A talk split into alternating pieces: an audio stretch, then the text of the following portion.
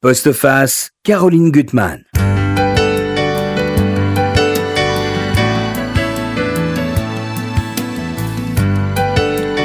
Le monde entier a vibré au son de sa trompette.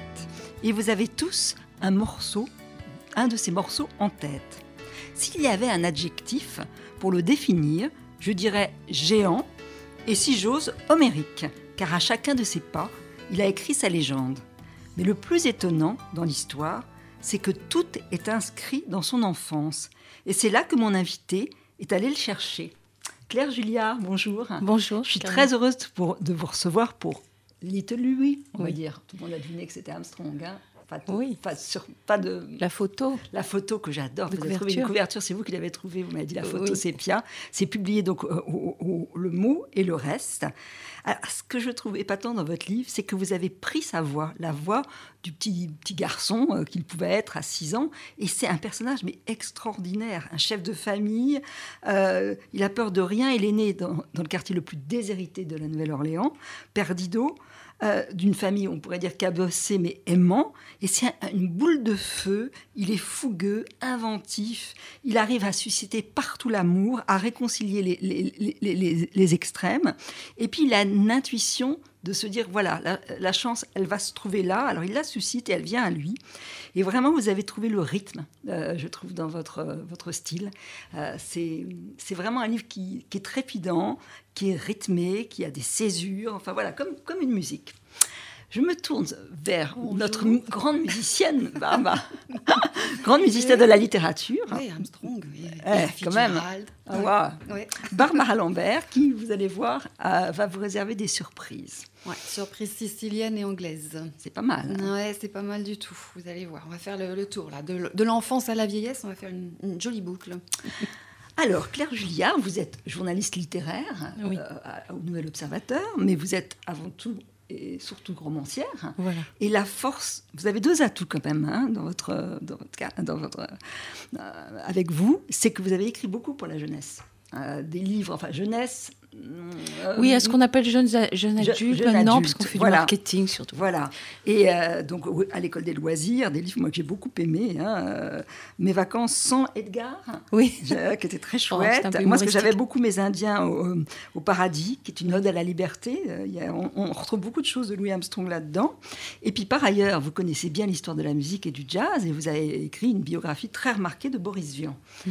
Donc, voilà, la première question, c'est comment vous êtes arrivé, comment vous avez eu envie de vous pencher sur Armstrong et surtout de le prendre dès son enfance. Vous avez compris que tout était inscrit là. C'est-à-dire que euh, j'ai eu à écrire une, ou deux fois un petit article sur Louis Armstrong et j'étais fascinée par, par son enfance. Je me suis dit, c'est un côté récit légendaire, comme les choses que je lisais, euh, que j'ai tellement aimé quand j'étais adolescente, des, des récits incroyables qu'on oublie, qu'on garde toute sa vie, mmh. quoi, en tête. Et euh, qui sont plus ou moins autobiographiques. Je pense à Dickens, tout ça. Mais euh, bon, chaque fois que j'avais même pris l'habitude de raconter l'enfance de Louis Armstrong sans connaître grand chose d'ailleurs. Bon, j'ai lu un peu ma vie à la Nouvelle-Orléans où c'est des interviews qui sont dans un tel état que c'est mhm. indescriptible. Et puis, je me suis aperçue que même ses biographes se hasardaient pas trop à raconter son enfance parce qu'il a dit des choses, euh, tout ça, ça, ça paraît pas tenir debout, on ne sait pas trop, ça tient de la mhm. légende. Et je me dis, le meilleur moyen pour aborder Armstrong, c'est euh, c'est de, faire parler, faire parler de son enfance. C'était un peu difficile de se... J'osais pas. C'est quand même un grand personnage. Et puis, euh, bon, je voulais trouver un peu euh, une rythmique. Et puis, mhm. alors, bon, il parlait avec un invraisemblable langage des rues, qui était très, très, très rythmé aussi, très drôle. Mais on ne pouvait pas aller à ce, point-là, parce que ça aurait été incompréhensible. Et un jour, je me suis dit, allez, j'y vais. Puis voilà, il faut faire comme lui. Il faut faire comme lui, il faut y aller. comme lui, vous y allez, vous foncez. C'est ça. Alors, en deux mots, quand même dire, et là, d'ailleurs, il y a une, phrase qui est très belle, un extrait que je vais lire, c'est qu'il est né, donc ce quartier Perdido, c'est quand même la faune, c'est des macros et des trotteuses, comme on dit, oui. c'est les prostituées, j'adore cette expression.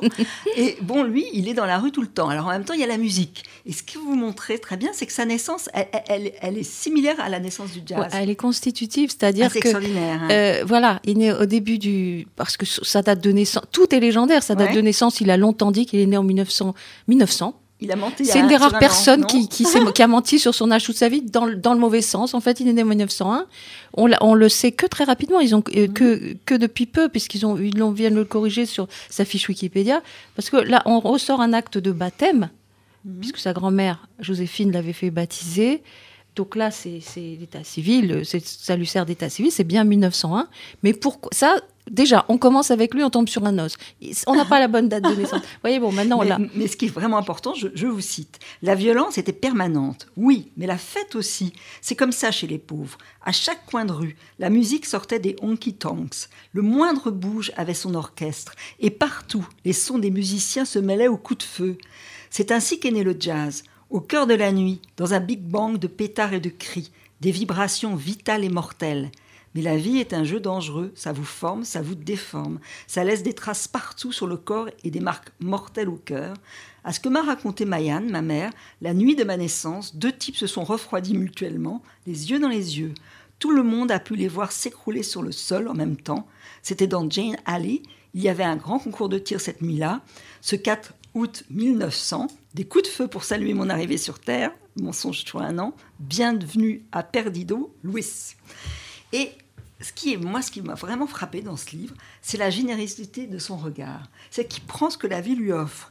Et pourtant, bon, bah, sa famille, c'est pas si facile que ça pour lui. Ah, il va être quand même 4 ans sans sa mère, Mayanne, qui est un très beau personnage, euh, je trouve. Euh. Oui, alors elle était, mm. bon, misérable, hein, mm. donc, et puis elle l'a eu à 15 ans, donc elle a, elle l'a confié, à sa, il a été confié à sa grand-mère et puis euh, qu'il a élevé avec grand, beaucoup d'amour et très bien élevé. Et heureusement, aussi personnage Joséphine incroyable. Une ancienne esclave. Hein. Voilà, née esclave, mm-hmm. exactement, puisque voilà, avant le XXe siècle. Et, et puis elle est venue. Et puis Mayanne, euh, qui avait un grand cœur, qui était un peu. Il est probable qu'elle est partie se prostituer dans les quartiers rouges, c'est pour ça. Elle lui on lui a jamais dit, on l'a épargné là-dessus. Mm. Bon, il était pas dupe. Le, père est parti. Euh, bah, le, père, oui, il s'est contenté de le faire. Et, puis après, il a, fait une petite sœur en rab, et puis après, il est reparti. et voilà. C'est, il, est né dans des conditions comme ça. Euh, mais, mais, bon, le fait que, que Louis, c'est quelqu'un qui a, c'est pas, il a pris ce, qu'il a, ce, qu'on, ce que le monde avait à lui donner. Et là, c'était la musique de la Nouvelle-Orléans. Mais il montre aussi vraiment cette violence, elle, est incarnée, c'est-à-dire qu'il a des copains et ils tombent les uns après des autres euh, dans des morts mais violentes et absurdes. Il a son copain Arthur Brown et il a ensuite Harry. Et il dit qu'il y a une menace permanente dans les rues. Euh, il y a des patrouilles de blancs, euh, puisque là, on, va, on, parle quand même beaucoup de racisme. Il, va s'en accommoder. Il y a les gangsters qui sont ivres et armés. Donc, sans arrêt, on risque de perdre sa vie. Euh, à tous les coins de rue. En plus, ses enfants allaient pieds nus, donc partout, il y avait des, éclats de verre, des, des, choses dangereuses. Enfin, ils, pouvaient en mourir aussi de ça, du tétanos. il vivait dans, dans, un contexte extrêmement dangereux. C'est comme s'il devait se faufiler parmi les balles. Et après, il en a tiré une sorte de de philosophie joyeuse, c'est très curieux parce que vraiment c'est c'est ça l'extrême résilience et puis aussi c'est ça le sauvetage par l'art. Euh, parce, qu'il y a les orchestres, il y a la musique Au milieu de ça, il y a, y a des, fanfares, il y a les plus grands musiciens qui sont en train de naître et qui sont qui deviennent ses maîtres et lui euh, voilà. soit on, soit on est gangster, soit on devient musicien. Et puis lui, il avait un don. Il avait un don, il avait déjà le don d'écouter et de regarder les autres, ce qui est très important pour un artiste. Hein. il, est il, est extraordinaire. Alors, vous montrez quand même le racisme qui est omniprésent. Ah Alors, il bah. appelle ça le maléfique Jim Crow.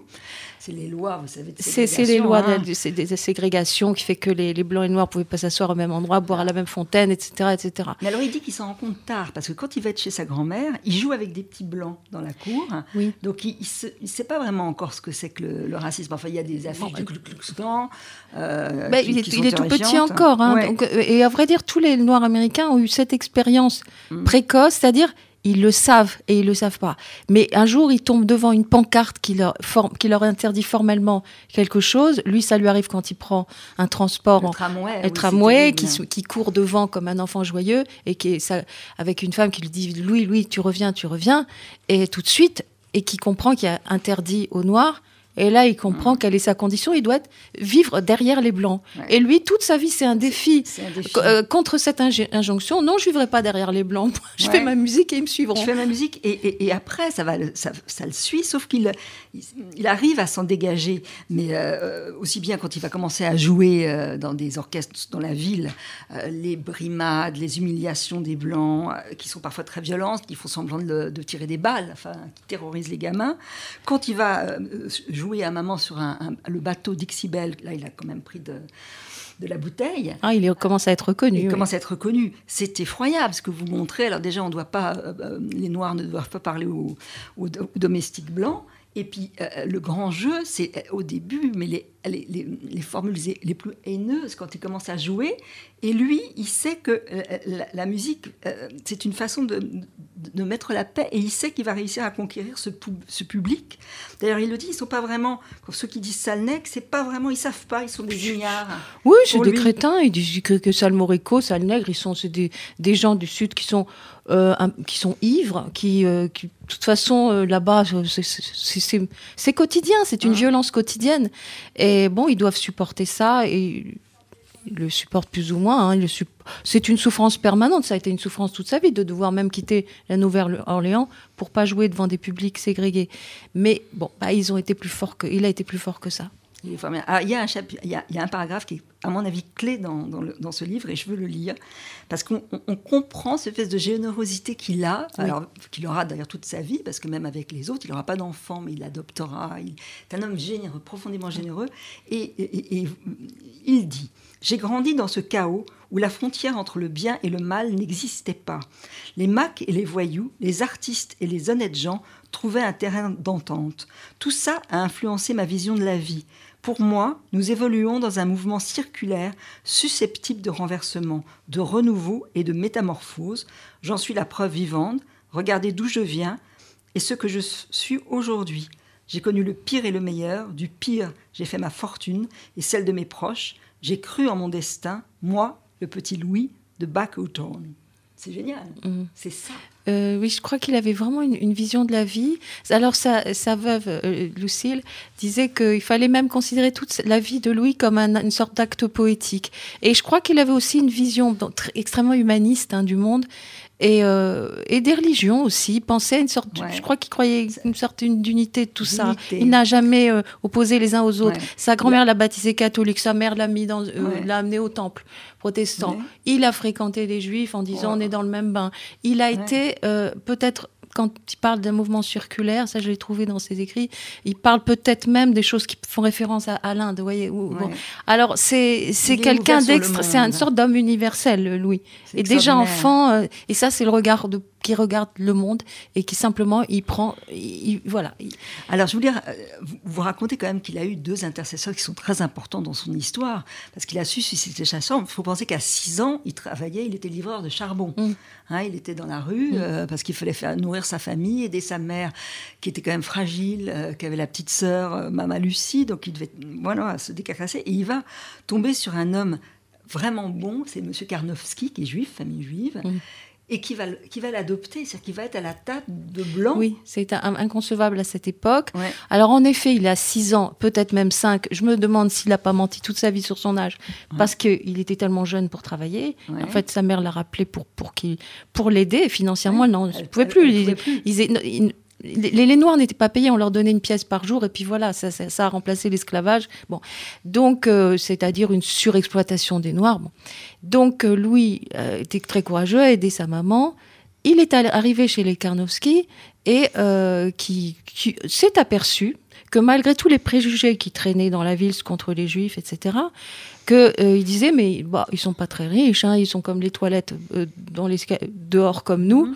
Mmh. ils vivent en famille, comme nous. Mhm. Et, mhm. Ils ont un sens de la famille, ils font des fêtes en famille. Et euh, ils sont honnêtes, ils travaillent, ils travaillent euh, tôt le matin. ça a toujours compté pour lui le travail. Et puis, surtout, au bout de quelques jours qu'il travaillait comme ça, qu'il pelletait ses charbons, il était quand même malingre. Euh, Madame Karnowski le regarde et lui dit Tu sais sûr que tu manges bien, toi? Bon, il dit Oui, bon. Elle mhm. commence à lui, à fourrer du pain azim dans les poches et quand, avant qu'il rentre, elle se doute que cet enfant mange pas à sa faim. Puis très vite, ils, ils, disent bon bah tu sais pas, tu vas venir dîner chez nous. Ah bon? Et tous les soirs, pendant plusieurs années, il va dîner chez le Karnowski. Ça n'existait pas qu'on dîne à la table de blanc. De blanc. C'était, pour un petit noir, c'était ça lui a donné confiance aussi. Oui. Et il va lui offrir, euh, quand il va partir, on comprend très bien qu'il a envie de, jouer son destin, une étoile de David. Voilà, je crois qu'il a, euh, il était fasciné par cette étoile. On lui a dit euh, toutes sortes de choses, parce que bon, aussi, c'est tout là aussi les récits légendaires. Et on lui a dit, ça porte bonheur. Et puis surtout, je crois que c'était euh, le souvenir des Garnowski, parce que mhm. ah, peu avant sa mort, il est, quand il était à l'hôpital, il écrit quelques pages sur moi, plus euh, Louis Armstrong, plus sa famille juive. Donc il les a toujours mhm. portés dans son cœur et, sous son, il, il, cachait son étoile, parce que bon, avec les Noirs, c'était un peu peut-être un peu compliqué. Il l'a toujours porté sur lui, toujours. C'est beau. Et puis il va rencontrer un autre homme, euh, un, un, moment de sa vie qui est très important. Il va parce qu'il fait une bêtise tirée en l'air, donc être mis dans, un, dans une institution, une sorte de maison d'arrêt, mais qui va le sauver, parce que dans cette maison d'arrêt, qui n'est pas monstrueuse quand même, hein, elle est propre, elle est dure, elle est sévère, mais surtout il y a cet homme Peter Davis qui dirige l'orchestre, la fanfare, et, qui au départ, d'ailleurs ça, ça, vient avec ce que vous, on a lu comme passage, c'est qu'au départ il y a une hostilité entre les deux. Alors Louis, ce qui s'est passé, il a fait une bêtise. Le soir du Nouvel An, la Nouvelle-Orléans, euh, bah, au lieu de tirer des pétards, il, tirait des coups de revolver puisque les arbres étaient, il y avait tellement d'armes. Mais lui, bien entendu, c'était tout à fait interdit. Sauf que comme il avait différents beaux-pères, puisque Mayan euh, avait, une vie un petit peu tumultueuse, il est allé piquer le, vieux, vieil pétoire d'un de ses beaux-pères. Il a tiré des coups de feu en l'air pour amuser ses copains. C'est tout. Et, puis là-dessus, il s'est retourné, il n'y avait plus personne. Et, juste un, policier qui lui a mis la main sur l'épaule, il savait qu'il allait à ce qu'on appelait le refuge, qui était en fait une, caserne pour les enfants des rues. Mhm. Et on l'a enfermé là pour un bon moment.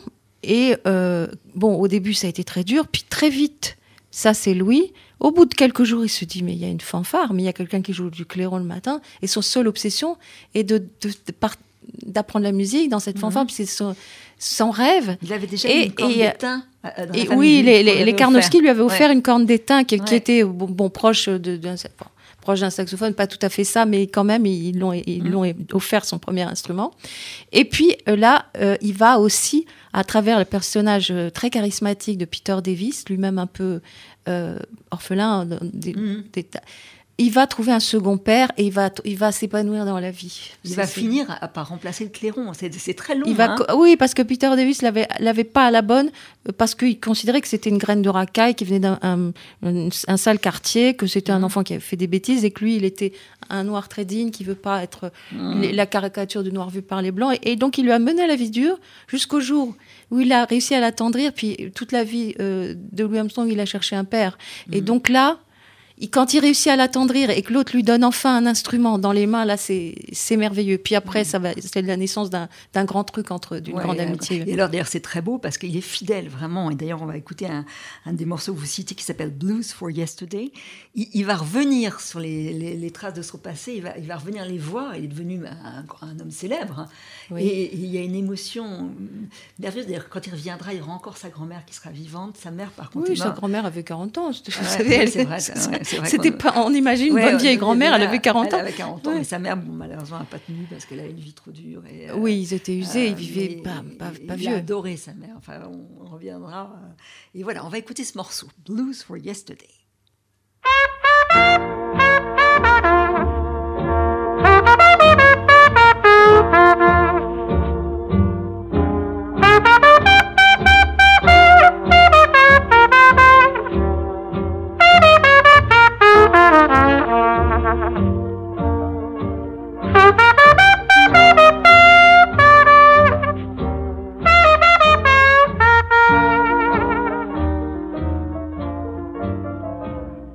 Got the blues for yesterday.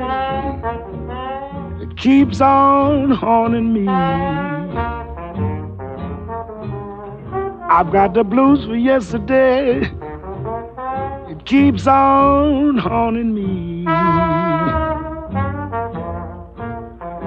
I got the blues deep down, the days that used to be. I like to sit by the fireside, dreaming of the days gone past.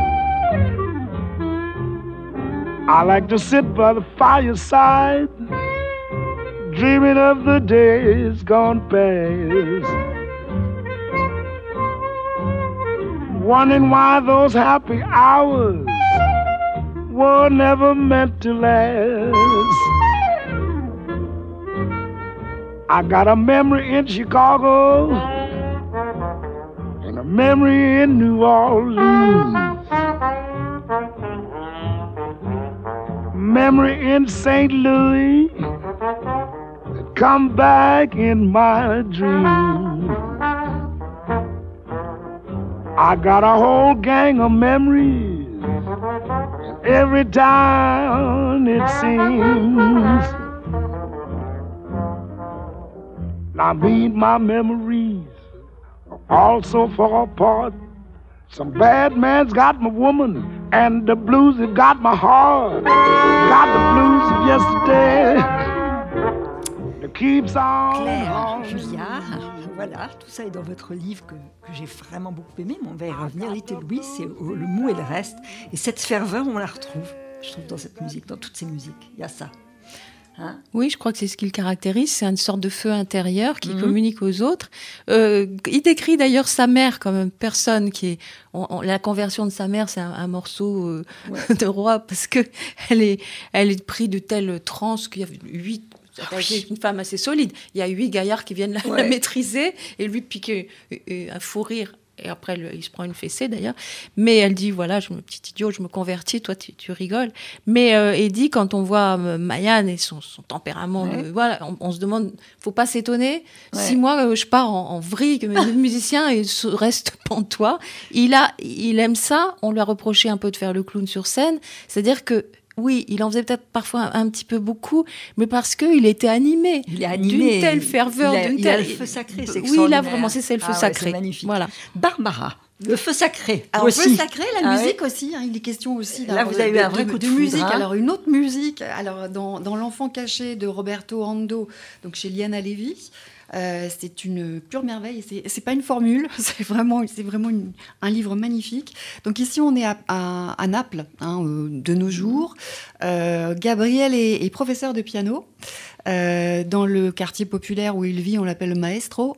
Euh, il, alors quand il n'enseigne pas, il, vit au rythme des, des, des études de Debussy, euh, des, scènes d'enfants de, Schumann.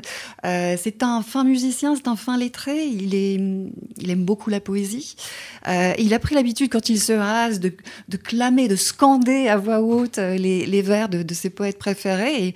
Et parmi eux, surtout Constantin Cavafis, euh, dont les vers en fait euh, émaillent le texte avec toute cette, euh, puissance mystérieuse qui est propre à, Cavafis.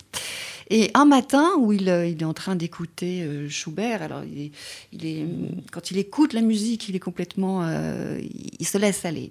Et tandis qu'il écoute Schubert, en fait, il, perçoit un, mouvement derrière son canapé, d'où surgit un enfant. Euh, et cet enfant, c'est un petit garçon qu'il a déjà aperçu dans, dans le hall de, de l'immeuble, dont il connaît le prénom. Il s'appelle Chiro, qui est le fils du, du voisin du quatrième étage. Et, et, Chiro, en fait, est, tremble. Chiro, il est terrorisé. Il lui demande de, de, de le cacher. Mhm. Mais il refuse de lui dire pourquoi. Et presque au même moment, on sonne à la porte de, Gabriel. Et c'est en fait un de ses anciens élèves euh, qui est là sur le palier, qui sous prétexte de venir saluer son ancien maître, en fait, euh, il, appartient à la mafia désormais, euh, fait le tour de l'appartement, manifestement à la recherche de l'enfant. Et parce que, voilà, on est, on est à Naples et donc l'immeuble, le quartier, la ville sont aux mains de la Camorra. Et, Gabriel va, va, très vite s'apercevoir qu'en fait, le père de, de Chiro est lui-même membre de l'organisation. Euh, or, Chiro, en fait, euh, sans le vouloir, s'est rendu coupable d'un crime que la, que la mafia a juré de venger. Donc Gabriel, le, professeur de musique, se retrouve devant un défi euh, terrible, qui est à la fois il doit euh, braver la mafia mhm. et à la fois il doit euh, sauver cet enfant et sauver de son propre père, puisque le père de Chiro a juré de trouver, de livrer son fils à ses chefs, donc de sacrifier son fils en fait sur l'autel de l'organisation. Et ce, défi, il est, il est, d'autant plus grand que Gabriel, en fait, euh, est, un intellectuel. C'est quelqu'un qui, euh, qui, qui euh, ne voit la vie qu'au, par le prisme de, de, la musique, des mots, qui, qui interroge le sens des choses, qui, qui cogite toute la journée. Et puis c'est aussi un être sensible qui a ses, ses blessures, ses fêlures. Et c'est, un solitaire hein, qui n'a de dialogue en fait qu'avec lui-même principalement. Et donc, il va se retrouver en même temps qu'il va devoir apprendre à, ruser pour euh, masquer la présence de Chiro dans un, immeuble, un quartier qui sont infestés d'espions. On, fouille ses poubelles, on, lui demande bah, pourquoi il achète beaucoup euh, euh, tel, tel jeu. En fait, on, surveille ses courses. Ben, en même temps, il va devoir aussi apprendre à à s'occuper d'un enfant, puisque, euh, puisque Chiro, en fait, qui a grandi trop vite, qui a vu ce qu'il ne devait pas voir, qui connaît ce qu'il ne devrait pas connaître, en fait, c'est, c'est un tout petit garçon. Il a, il a l'âge, en fait, de jouer avec une petite voiture, euh, de, de, de, s'endormir le soir avec une histoire. Et donc, euh, à mesure que Gabriel va, va apprendre, va, va improviser les, les paroles, les gestes qu'un père a pour son enfant, en fait, il va s'apercevoir aussi que Chiro euh, que, que ces paroles, ces gestes, en fait, Chiro ne les connaît pas. Hein. Donc c'est une histoire d'amour incroyable, c'est-à-dire en fait ce sont deux êtres en fait qui, euh, qui n'ont pas eu droit à l'amour, euh, qui ont été privés d'amour et qui découvrent l'amour dans cet appartement qui alors qui est environné par le mal, par la laideur, par le crime. Euh, c'est une espèce cet appartement en fait devient une espèce de d'enclos protégé où tout est nouveau, tout est neuf, tout est à la fois pur, intense, tout est matière à, à, à, découverte, à étonnement en fait. Hein. Il y a vraiment une découverte de l'amour et puis, en même temps, il y a quelque chose dans cette relation qui est, qui, est de l'ordre du sacré. Mhm. C'est la relation filiale, hein. c'est l'amour du père pour le fils, du fils pour le père. Euh, il y a quelque chose, d'ailleurs, il y a, des, il y a une dimension euh, biblique, mythologique hein, dans, le, dans le livre où il y a, avec la poésie de Cavafis, il y a son poème Ithaque, on a la figure de d'Ulysse. Euh, Gabriel se rend euh, dans l'antre de la Sibylle, qui est une grotte à proximité de, de, Naples. Donc il y a plein de figures mythologiques comme ça, sacrées. Et, et, voilà, en fait, on touche dans ce livre. Donc c'est une histoire d'amour magnifique. Et, et c'est aussi, voilà, c'est le, le, le, sacre, en fait, de, de, l'amour filial et le sacre de l'enfance. Puisqu'en fait, on, on doit pas toucher à l'enfance. Hein. Et c'est chez Liana Lévy, voilà, L'enfant caché euh, de Roberto Ando. C'est un livre magnifique, un livre vraiment, vraiment magnifique. Ouais. M'as dit que ça fait longtemps que vous n'avez pas. Oui, ça fait longtemps que j'ai pas eu, j'ai pas ressenti ça, effectivement. Alors on va aller un petit peu plus brièvement sur celui-là. Euh, le, le, deuxième livre, alors, c'est euh, Toute passion abolie de Vita Sackville West chez Autrement. Alors vous allez me dire encore Vita Sackville West, mais. Non, mais j'aime bien. Oui, mais celui-là, en fait, il est, mm. il est très, très singulier. Il est, euh, il est vraiment. Enfin, voilà, je sais pas, je, m'en voudrais de, pas, de ne pas vous en parler.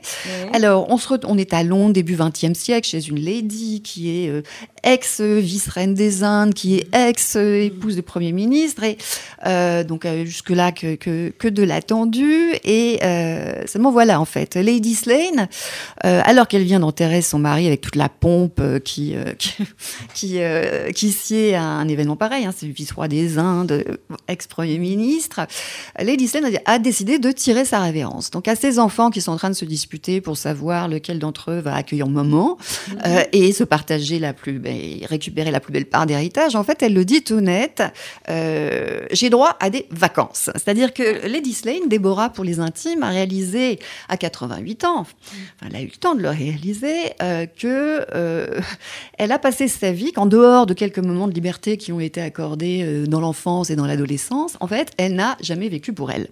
Et donc, elle compte bien, en fait, profiter, avoir à soi, en fait, euh, euh, le peu d'années qui, lui reste et elle a, elle a donc prévu de s'installer dans une petite maison, une petite maison confortable, ravissante à Hampstead, seulement avec sa, gouvernante. Et histoire d'avoir la paix, puisque ses, enfants continuent en fait de vouloir euh, régenter sa vie et menacent en fait de, l'envahir tous les jours, elle, elle, euh, fait une règle en fait, pas de visite, euh, sauf à titre exceptionnel. elle, elle, elle leur dit je m'accorde, je, veux être, je, suis égoïste. Hein, considérez que je suis égoïste, que je vais vivre en, en égoïste. Et cette maison, en fait, curieusement, Elle l'a repéré 30 ans auparavant. Euh, et alors même qu'elle n'a pas euh, vérifié que la maison était, était libre, elle est persuadée que cette maison, euh, quelque part, l'attend. Et effectivement, curieusement, la maison l'attend. Elle n'attend qu'elle. Alors, qu'est-ce qui se passe dans la maison? Je ne dis Vous pas. ne pas. Je ne dis Mais pas. déjà, vous nous avez donné envie. Bon, bah écoutez, tant Moi, mieux. Bah, en tout cas, c'est. porte de la maison. Oui, mais- c'est très drôle, c'est très acide. Euh, c'est pas très drôle. C'est alors c'est drôle, oui, bien sûr, Ouais. c'est drôle, euh, comme toujours, mais mais c'est aussi euh, très profond sur euh, sur euh, la réalité des femmes, de ces femmes en fait Mmh. qui euh, euh, alors qui sont privilégiées bien sûr, hein, euh, mais qui en fait n'ont pas droit d'exister, qui n'ont pas le Mmh. droit de, de sentir, de ressentir, de vibrer. Euh, et puis c'est surtout un livre sur la vieillesse, parce que finalement en fait, Vita Saville West, elle nous dit, euh, elle, nous présente la vieillesse comme une nouvelle vie. Alors une vie plus limitée, certes, Mhm. euh, mais une vie qui est riche d'autant de possibilités que la précédente, et une vie qui permet en fait de trouver sens à sa vie, qui permet même en fait de réinventer sa vie et, de la à 88 ans, réécrire, hein, de hein. réécrire sa vie. Si on est encore en vie, Voilà. on verra. Alors, on va re- retourner vers un homme qui nous fait vib- vibrer, Little Louis, Claire Julliard, chez, aux, aux éditions Le Mot et le Reste. Ah, Vous dites à un moment, et c'est vrai que je crois que c'est ça son talent, il joue à corps perdu. Oui. Il, est, il est totalement dans sa musique. C'est-à-dire que le jazz, on en a parfois malheureusement une, im- une image un petit peu intellectuelle maintenant, parce qu'il y a des gens, il y a eu toutes sortes d'expériences. Mais le jazz des origines, c'est c'est quelque chose, euh, c'est un, cri du cœur, et, et puis tout le corps est impliqué, puisqu'il y avait, il y avait de la danse, c'était des, les- bon, ça commençait avec les fanfares qui accompagnaient les, euh, les enterrements, mais qui se terminaient de façon extrêmement joyeuse, où tout le monde dansait, parce qu'après tout, euh, la vie future qu'ils imaginaient, ne pouvait pas être pire que, que, que la leur. Elle serait même certainement. Enfin, ils étaient Ouais. tous très croyants, ces gens. Et donc, euh, voilà, le jazz est né comme ça, dans la. Dans, dans la, à la fois la, la mort et, et la célébration de la mort et, et de la vie. euh, C'était au départ des blues. C'est bon. et puis. euh, je, je crois que lui, particulièrement, son, tout son corps est, est impliqué quand, il, quand il joue, quand il chantait, il, il- il transpirait beaucoup, alors il s'essuyait toujours. Et voilà, on sent que c'est ça, un corps Et, perdu. et- et au fond, à Perdido, il y avait les plus grands qu'il a pu qu'il a pu voir. Ah il oui. le dit.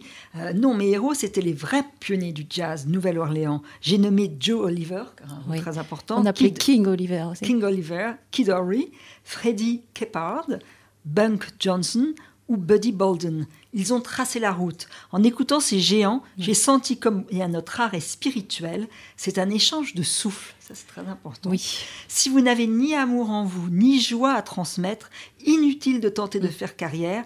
Vous resterez toute votre vie un gus qui s'échine sur un cornet ou sur une, un trombone. C'est ça. Bah oui, c'est ça. C'est pas, la peine d'être laborieux. Soit soit on le ressent et on comprend que c'est au départ le gospel, c'est un appel, euh, un appel, euh, l'appel euh, de l'âme. Euh, c'est un cri de l'âme et lui vraiment c'est quelqu'un en effet très très spirituel comme je dis c'est un humaniste et et, et pour lui la musique c'est il pense que le- les musiciens sont des sont des passeurs comme, comme les anges Ouais, entre Dieu et, ouais. Et les, et les hommes. Et vous racontez, bon, que, en fait, presque jusqu'à 22 ans, il va bricoler. Il- va continuer à livrer du, du- du charbon. Ah oui, ça, il se Euh, demande même et- quand il va. il, se dit, il se dit, est-ce que toute ma vie ça va continuer? Il Et voit alors, même lui- pas le bout. Parce qu'il est très propre, il adore être propre Il est, soigné. euh, il il supporte excellent. pas.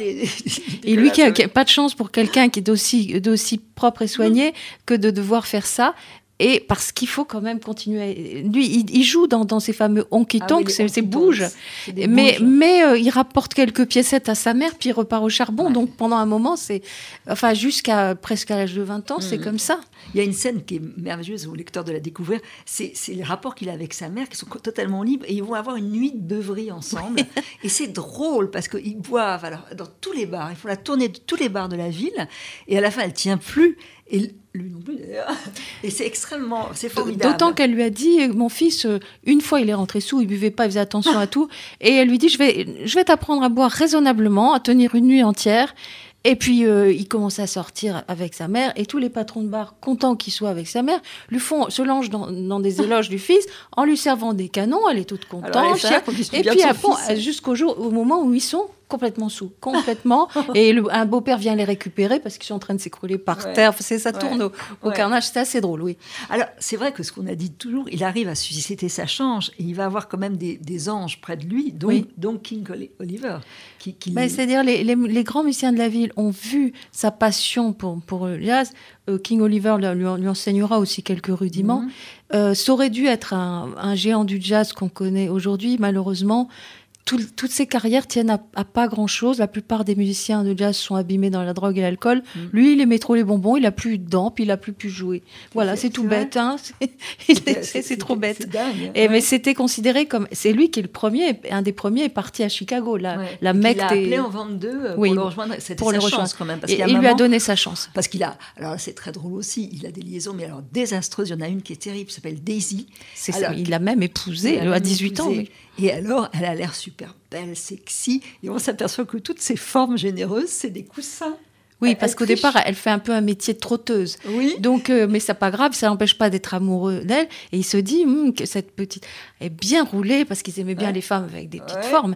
Et puis après, il s'aperçoit que ses hanches sont artificielles, comme il dit, et que c'est découssiné sur les rois du même amoureux. Mais, mais, elle est ravissante. Elle est ravissante. Elle est stupide et ravissante. Et, elle est terrifiante parce qu'il lui fait des crises d'une méchanceté affreuse. C'est effroyable. Et Bon, après, il y aura un autre musicien, Fate Marable, je sais pas comment on Fate Marble, oui. Marble euh, qui, est, qui, est, de créole, lui. Et justement, ça lui permet de, de, monter un, orchestre sur, des, sur ces bateaux euh, mhm. de croisière du Mississippi, pour, pour les Blancs qui font mhm. des croisières, etc. Et il vient le recruter parce que c'est ce qu'il faisait à l'époque. Tous les grands talents venant de, de cette ville magique, la Nouvelle-Orléans, euh, les, gens étaient aussi commençaient à être à l'affût euh, dans les années 10-20 euh, de, de talents et lui, mm. il se fait, il, se fait recruter. Il, va se faire opérer. Alors, ce que vous racontez aussi là, sur sa postérité, alors elle, est, elle, est, double, sa postérité. Déjà, il n'aura pas d'enfant, mais il, a, essayé. Dans, sa générosité, il y a son oncle, qu'il aime beaucoup, la fille de son oncle, va mourir. elle meurt en couche très très très jeune. Elle a été violée par un vieux blanc. Enfin bon, c'est terrible. mais mais et alors et toute la famille se réunit. Ce qui est incroyable, c'est qu'il a été chef de famille à 5 ans et qu'il a adopté un enfant à 13 ans. C'est-à-dire toute la famille se réunit et se dit le mieux, c'est que ce soit Louis qui s'en occupe. Donc on, on l'a toujours considéré pas comme un enfant, mais comme un personnage exceptionnel. Et lui, il prend le petit Clarence qu'il a appelé, qu'il a tout de suite appelé papa, qui est cet enfant, à, à la suite d'une mauvaise chute, s'est révélé handicapé, déficient mental, enfin handicapé un mental, dans un corps d'adulte, ah, et qui était adorable, mais il l'a suivi toute sa vie. Il s'en est occupé toute sa vie. il s'en occupe toute sa mm. vie. Et vous dites aussi qu'il a parrainé après, une fois que, à sa mort, il voulait parrainer des associations. Oui, pour les enfants des rues. Comme lui, il disait qu'il avait été sauvé par, par le refuge et, les gens qui se sont occupés des enfants des rues. Il a voulu, euh, c'était quelqu'un de généreux. On, a dit, euh, oui, il ne s'est pas mêlé aux, droits civiques. C'est pas vrai, il a soutenu toutes sortes d'associations. Il a mm-hmm. beaucoup soutenu financièrement euh, Martin Luther King. Il s'est occupé d'associations d'enfants des rues il a été élevé comme ça. Ce qu'il faisait de bien, il le disait pas. Voilà, c'est tout. Mais il a beaucoup. Et non, il a toujours tout donné. Non, ça c'est vrai. Donné, Tout donné. Et sa postérité aujourd'hui, ça reste le géant du jazz. Oui, je crois qu'il a inventé toutes les formes de jazz. Tout ce qui existe, c'est de l'improvisation. Euh, oui, c'est de la jazz, c'est l'improvisation. C'est pas plus que c'est c'est cette forme de création particulière et de bon.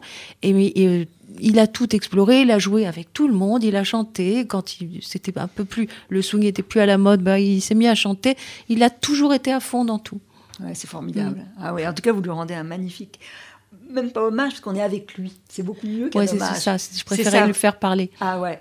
Il parle et, il est séduisant comme sur la couverture, une espèce de, de sourire éclatant. Je rappelle juste les, les, deux livres. Et si on peut écouter la musique, votre musique préférée, ça serait tellement bien. Mais Alors, je sais pas si on a le temps. La perle, la perle, c'est L'enfant caché de Roberto Ando chez Liana Levy. on va lire toutes les deux. Et puis, et puis euh, le nouveau le, et le, très fin et étonnant, Toute passion abolie de Vita Sackville-West chez Autrement, avec une couverture splendide. Euh, elle, est, très, très, très jolie. Voilà. Tout comme votre couverture, je la remontre. Alors, votre morceau préféré? Oui, j'aime bien Charles. On écoute. The story of Shadrach, Meshach, and Abednego.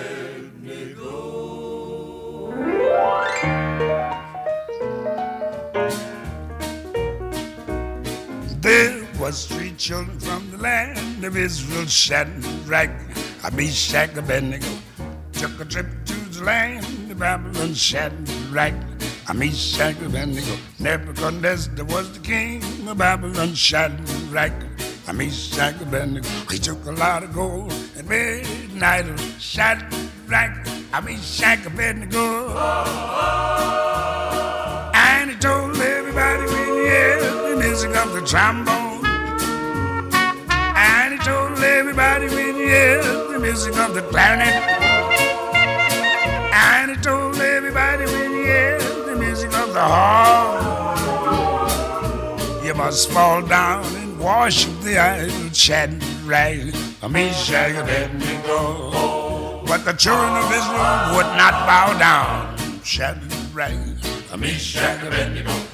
Couldn't fool them with the golden idol. Shadrach, Meshach, Abednego. I said you couldn't fool them with the golden idol. Shadrach, Meshach, Abednego.